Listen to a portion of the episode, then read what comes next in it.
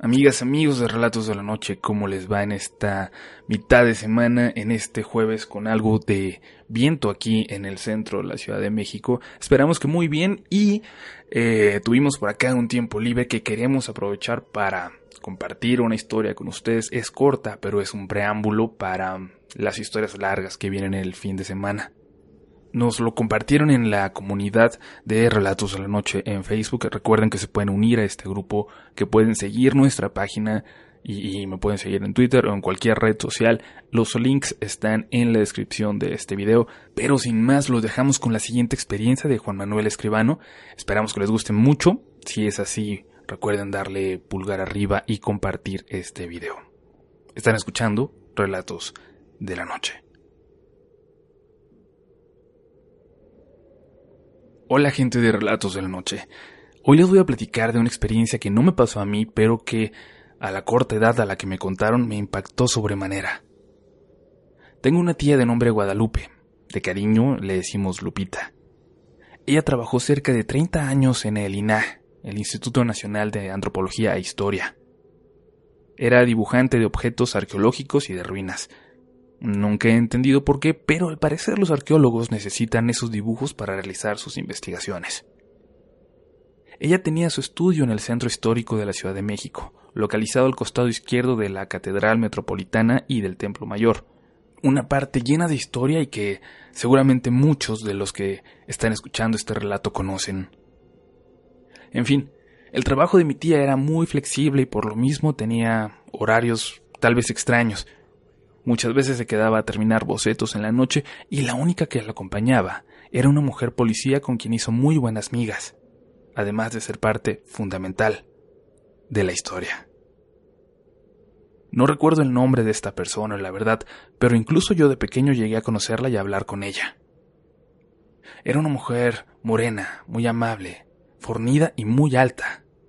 Se veía gigante ante otras mujeres e incluso ante varios de sus colegas varones daba la impresión de que había nacido para ese trabajo y que no se espantaba fácilmente.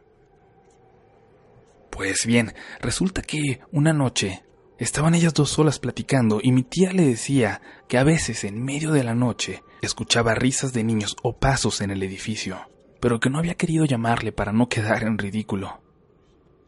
La guardia solamente echó una carcajada franca y le dijo que eso no era normal que ella también lo escuchaba, pero que de tantos años de vigilar edificios viejos, ya estaba curada de espanto.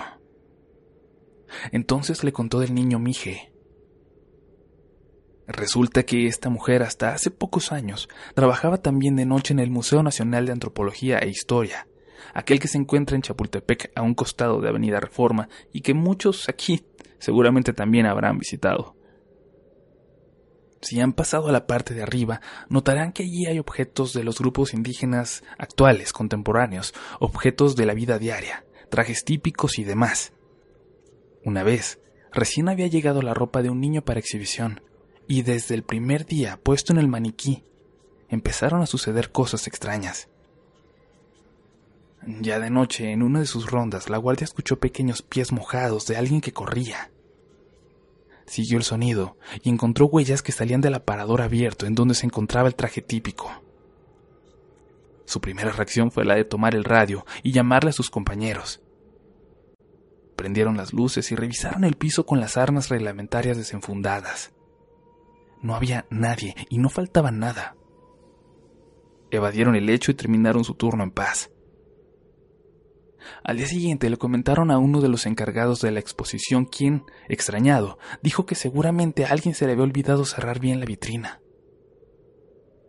Otra noche, sin embargo, escuchó risas y se sintió observada, como si alguien jugara a las escondidillas con ella. Le juró a mi tía que en ese momento pudo ver a un niño con rasgos indígenas, un niño que la veía, y luego se echó a correr hasta desvanecerse. Por meses fue normal escuchar risas, pasos y golpes como los de un niño jugando.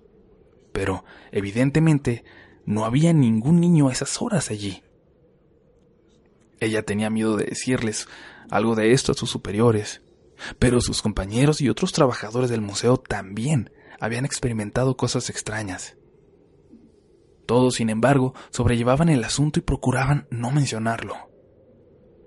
Incluso una de las intendentes, una persona ya mayor, a veces dejaba dulces y muñecos cerca de la vitrina, pues decía que eso distraía al niño y que entonces podía limpiar en paz.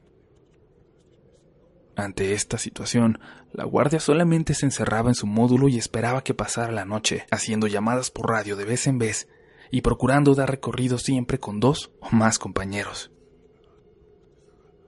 Al final, tuvo que pedir que la transfirieran y sus superiores lo autorizaron.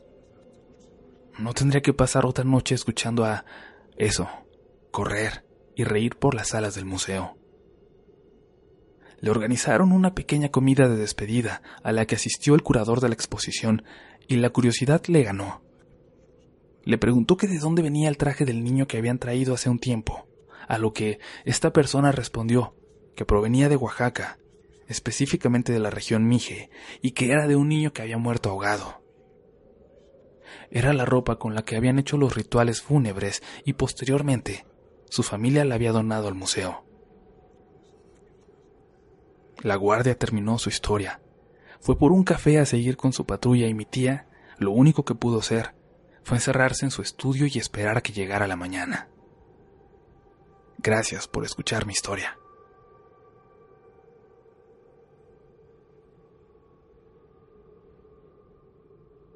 Amigas, amigos de Relatos de la Noche, esperamos que les haya gustado esta historia sencilla, eh, corta, pero bastante interesante y además con una ambientación Mm, por demás eh, particular, como lo es el Museo Nacional de Antropología e Historia, que quien lo haya visitado de noche, ya que casi no hay gente, o cuando están a punto de cerrar, pues no nos podrá negar que, es un lugar con una energía bastante, bastante extraña. Eh, esperamos que les haya gustado entonces esta probadita de mitad de semana, esperando a los videos que, que vienen.